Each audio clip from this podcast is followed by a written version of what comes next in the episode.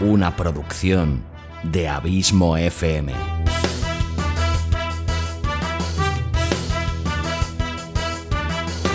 ¿Quieres disfrutar de tu tiempo libre escuchando grandes historias, audiolibros y relatos? Un podcast literalmente literario.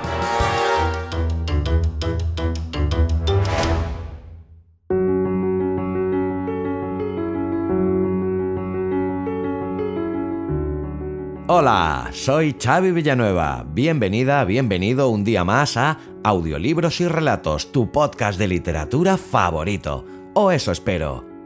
Capítulo 35 de esta quinta temporada, 185 ya en el cómputo total de este humilde podcast nuevo capítulo de las colecciones de pago de audio relatos premium de Abismo FM. Hoy con el episodio correspondiente a la colección Sherlock Holmes octavo y por lo tanto último capítulo de esta colección, por lo que ya se puede decir que está completa. Una colección que te recuerdo que puedes comprar cada capítulo individualmente al precio de un euro y medio o comprar la colección completa consiguiendo así un interesante descuento disponiendo de todos estos 8 capítulos por tan solo 10 euros. Te recuerdo que cada capítulo es de aproximadamente una hora de duración y el relato escogido para este último capítulo de la colección no podría ser otro que el que lleva por título El problema final, que es otra de las 56 historias cortas que Sir Arthur Conan Doyle escribió de uno de los personajes más famosos de la literatura universal. Publicado en la colección Las Memorias de Sherlock Holmes y para muchos uno de los mejores cuentos del famoso detective británico. Conan Doyle la escribió en su día con la firme intención que fuera la última historia de Sherlock Holmes, ya que deseaba dedicar su tiempo a otras actividades literarias más serias.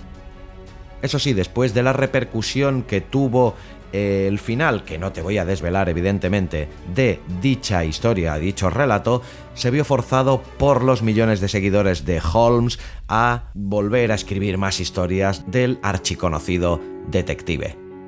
Esta historia verás que pone a prueba las habilidades de Holmes cuando se enfrenta a la mayor mente criminal de Inglaterra y el peor enemigo al que Holmes se haya enfrentado jamás, nada más y nada menos que el temido y archiconocido profesor James Moriarty. Pues bien, te dejo con un fragmento de dicho relato que en su totalidad dura 47 minutos, pero aquí te dejaré con un amplio resumen. Ya sabes, si quieres escucharlo entero, deberás comprarlo a un euro y medio por el capítulo individual, 8 euros si quieres tener a tu disposición la colección completa. Puedes comprar también estos capítulos en www.abismofm.com barra colecciones o si me escuchas desde la plataforma iVoox apoyándome en los capítulos exclusivos para fans. Gracias como siempre por tu fidelidad, tu constante apoyo y por hacerme sentir tan y tan feliz sabiendo que este podcast te gusta, te acompaña y te sirve de entretenimiento.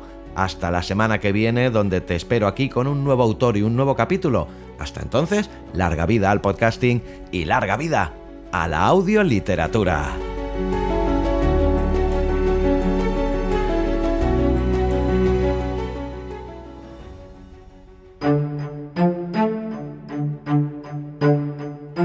Colección Sherlock Holmes. Una producción de Abismo FM.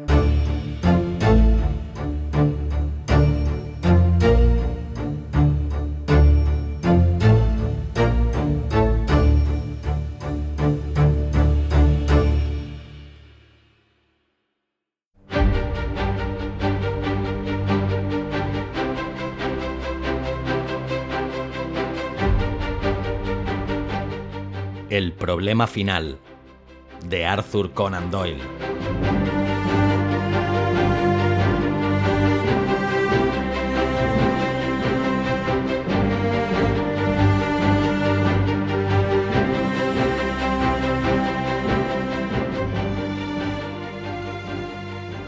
Con extremada tristeza tomo hoy mi pluma para escribir estas últimas palabras, con las que dejaré para siempre constancia de los singulares dones que distinguían a mi amigo, el señor Sherlock Holmes. De un modo incoherente y viéndolo ahora en profundidad totalmente inadecuado, me propuse dar cuenta de las extrañas experiencias que tuve en su compañía, desde el primer encuentro casual que nos uniría en la época de estudio en Escarlata hasta los tiempos de su intervención en el asunto del Tratado Naval, una intervención que tuvo el incuestionable efecto de evitar un serio embrollo internacional. Tenía la intención de haberme detenido aquí y de callarme todo lo relativo a aquel suceso que dejó un vacío tal en mi vida que un lapso de dos años no ha podido llenar. Me veo forzado, no obstante, a continuar debido a las recientes cartas en las que el coronel Moriarty defiende la memoria de su hermano. No me queda más remedio que exponer los hechos ante el público exactamente como ocurrieron. Solo yo sé toda la verdad sobre el asunto y me alegra que haya llegado el momento en el que deja de ser bueno y provechoso el callarse. Por lo que sé, solamente se han dado tres informes en la prensa pública, el del Journal de Genève del 6 de mayo de 1891, el del despacho de noticias Reuters aparecido en los periódicos ingleses el 7 de mayo y finalmente las cartas a las que acabo de aludir. Los dos primeros eran extremadamente concisos, mientras que el último es, como enseguida pasaré a demostrar, una absoluta desnaturalización de los hechos. De mí depende que por primera vez se cuente lo que de verdad tuvo lugar entre el profesor Moriarty y el señor Sherlock Holmes. Debe recordarse que, tras mi matrimonio y mi posterior inicio en la práctica privada de la medicina, la relación verdaderamente íntima que había existido entre Holmes y yo quedó hasta cierto punto modificada. Seguía viniendo a verme de cuando en cuando, siempre que necesitaba que alguien le acompañara en las investigaciones, pero estas visitas se fueron haciendo cada vez más raras, hasta que en el año 1890 fueron tan escasas que solo hubo tres casos de los que yo pudiera guardar alguna anotación.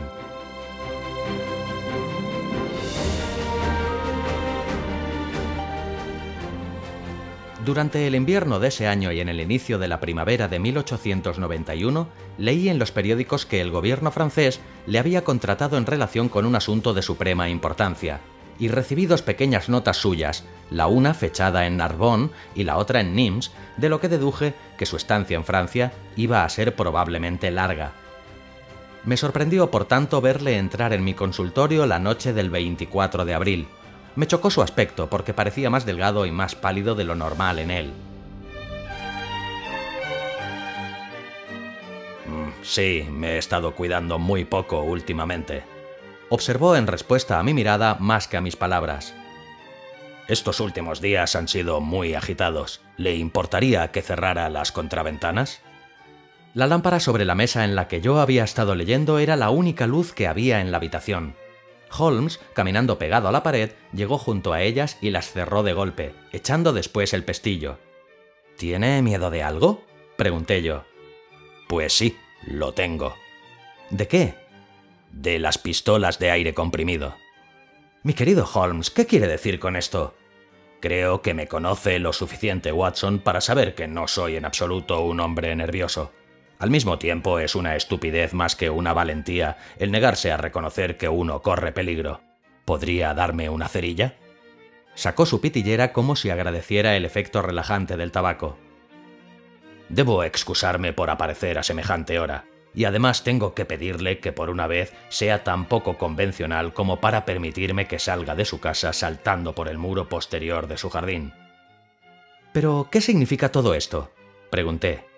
Alargó la mano y a la luz de la lámpara vi que tenía dos nudillos quemados y que le sangraban. Ya ve que no se trata de una nadería, dijo sonriendo. Por el contrario, es algo lo suficientemente importante como para que un hombre se deje en ellos sus manos. ¿Está la señora Watson en casa? Está de visita fuera de la ciudad. Estupendo. ¿Está usted solo, pues? Más o menos. Esto me facilita el proponerle que se venga conmigo una semana al continente. ¿A dónde? Oh, a cualquier lado, me es igual. Había algo extraño en todo esto. No era normal en Holmes tomarse unas vacaciones sin más, y había algo en la palidez y en el cansancio de su rostro que me decía que debía de estar sufriendo una fuerte tensión nerviosa. Vio la pregunta en mi mirada y juntando las manos y apoyando los codos en las rodillas, me explicó la situación. ¿Es posible que nunca haya oído hablar del profesor Moriarty? Mm, nunca.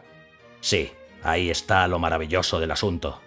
La maldad de ese hombre impregna todo Londres y nadie ha oído hablar de él. Esto es lo que le coloca en la cumbre del crimen.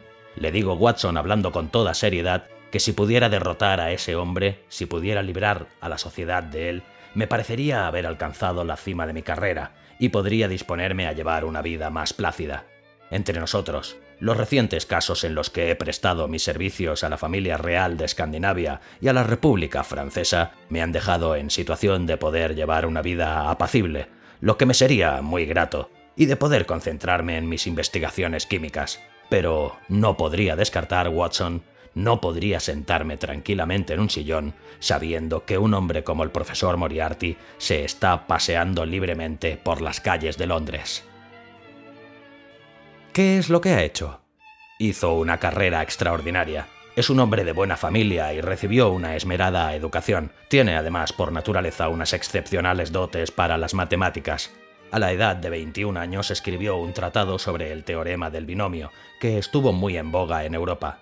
Fundándose en esto, ganó una cátedra de matemáticas en una de esas pequeñas universidades nuestras, y todo parecía indicar que tenía ante sí una brillantísima carrera pero ese hombre tenía una tendencia hereditaria de lo más diabólico. Llevaba en la sangre un instinto criminal que, en lugar de atenuarse, se acentuó, haciéndose infinitamente más peligrosos debido a sus extraordinarias facultades mentales. En la universidad empezaron a correr rumores sobre él, obligándole por último a renunciar a la cátedra y volver a Londres, en donde se estableció como tutor en el ejército.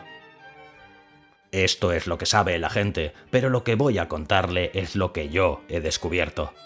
Como bien sabe usted, Watson, no hay nadie en Londres que conozca tan bien como yo el mundo del crimen.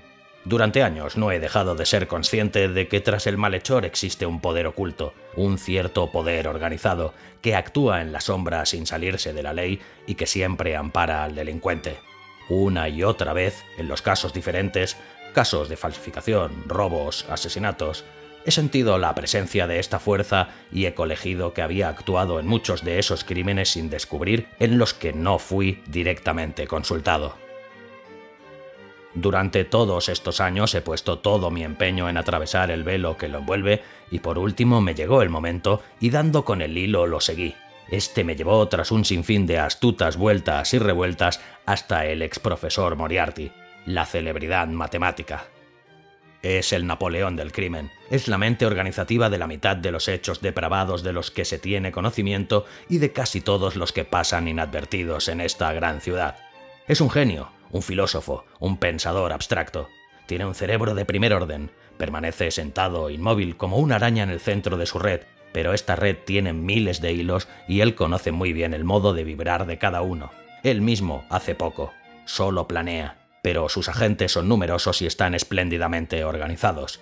Que hay un crimen que cometer, pongamos por caso un documento que hacer desaparecer, una casa que desvalijar, un hombre que quitar de en medio, se le hace llegar al profesor y el asunto se organiza y se lleva a cabo. Pueden coger a la gente. En ese caso se encuentra el dinero necesario para su fianza o defensa, pero nunca se coge al poder central que se sirve de él. Nunca pasa más allá de la sospecha. Esta es la organización que yo había deducido Watson y a la que dediqué toda mi energía con el fin de sacarla a la luz y acabar con ella. Pero el profesor estaba rodeado de medidas de seguridad tan bien concebidas que hiciera lo que hiciera, parecía imposible conseguir una evidencia que pudiera declararle culpable en presencia de un tribunal. Usted conoce mis facultades, mi querido Watson, y sin embargo al cabo de tres meses tuve que confesarme a mí mismo que por fin había dado con un antagonista que era intelectualmente igual a mí. Mi horror por sus crímenes se perdió en medio de mi admiración por su habilidad. Pero finalmente cometió un error, solo un pequeño, un mínimo error que era más de lo que podía permitirse estando yo tan cerca de él no deseché la oportunidad y partiendo de ese punto he tejido mi red en torno a él, teniendo ahora todo dispuesto para cerrarla. Dentro de tres días, es decir, el próximo martes, el asunto estará maduro y el profesor, con todos los miembros principales de su banda, estará en manos de la policía. Después vendrá el mayor juicio del siglo, la aclaración de más de 40 misterios y la horca para todos ellos. Pero si actuamos prematuramente, comprende usted, podrían escaparse de nuestras manos incluso en el último momento. Ahora bien, si pudiera haber hecho esto sin el conocimiento del profesor Moriarty, todo hubiera ido bien. Pero él era demasiado astuto para eso. Siguió todos los pasos que yo di para extender mis redes en torno suyo. Una y otra vez luchó para escaparse de ellas, pero una y otra vez le gané la partida. Le diré, amigo mío, que si se escribiera un informe detallado de esta silenciosa competición, ocuparía su lugar como el trozo escrito sobre la caza y captura más brillante de la historia detectivesca. Nunca llegué tan alto. Nunca un oponente me había seguido tan de cerca. Él hilaba fino, pero yo aún más. Esta mañana di el último paso y solo necesitaba tres días para dar por concluido el asunto. Estaba sentado en mi habitación reflexionando sobre ello cuando se abrió la puerta y vi al profesor Moriarty ante mí. Tengo unos nervios a toda prueba, Watson, pero tengo que confesar que tuve un sobresalto cuando vi al mismo hombre que tanto lugar había ocupado en mis pensamientos parado en el umbral de mi puerta. Su aspecto me era casi familiar. Es extremadamente delgado y alto, con la frente muy blanca y protuberante y los ojos profundamente hundidos. Va cuidadosamente afeitado, lo que resalta su palidez dándole una apariencia casi ascética. Conserva en sus rasgos algo del catedrático que fue. Tiene la espalda curvada por el mucho estudio y lleva el rostro echado para adelante, no parando este nunca de oscilar lentamente de un lado a otro de un modo curiosamente reptilesco.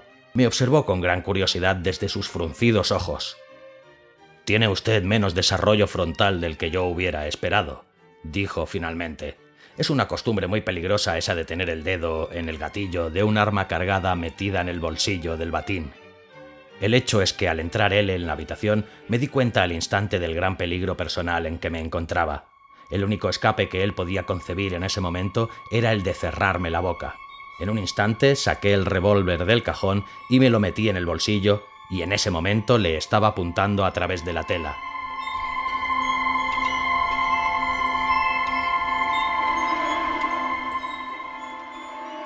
Tras su observación saqué el arma y la deposité amenazante sobre la mesa. Él seguía sonriendo y pestañeando, pero había algo en su mirada que me hizo sentirme encantado de tener el arma a mano.